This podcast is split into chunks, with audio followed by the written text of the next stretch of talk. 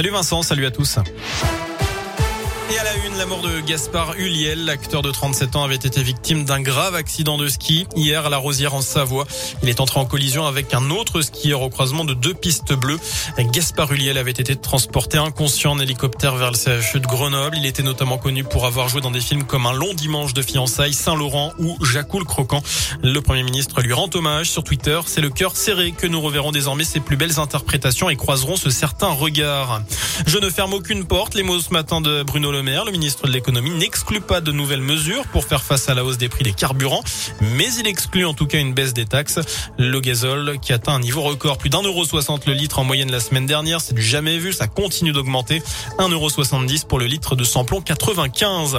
Chez nous, il évoque des trous de mémoire, mais le tribunal ne s'y trompe pas. Un jeune burgien de 28 ans comparaissait lundi pour des faits de violence conjugale. Dans la nuit de vendredi à samedi dernier, sous l'emprise de produits stupéfiants, il avait frappé et menacé sa compagne avec un couteau.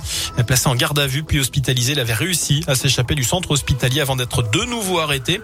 Selon le progrès, son casier judiciaire comportait 12 mentions, dont certaines pour violence conjugale, justement. Le tribunal l'a condamné à un an et demi de prison ferme. C'est parti pour la billetterie de la prochaine Coupe du Monde de foot au Qatar. En fin d'année, les premiers billets sont disponibles à des prix plus bas que lors du mondial en Russie en 2018.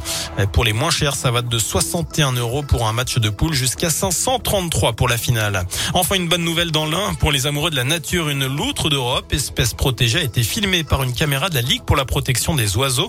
C'était fin décembre au barrage d'Allemand à Pont-Saint. C'est une première depuis 2015. Un mâle avait été retrouvé mort au pont de Chazé et depuis plus rien.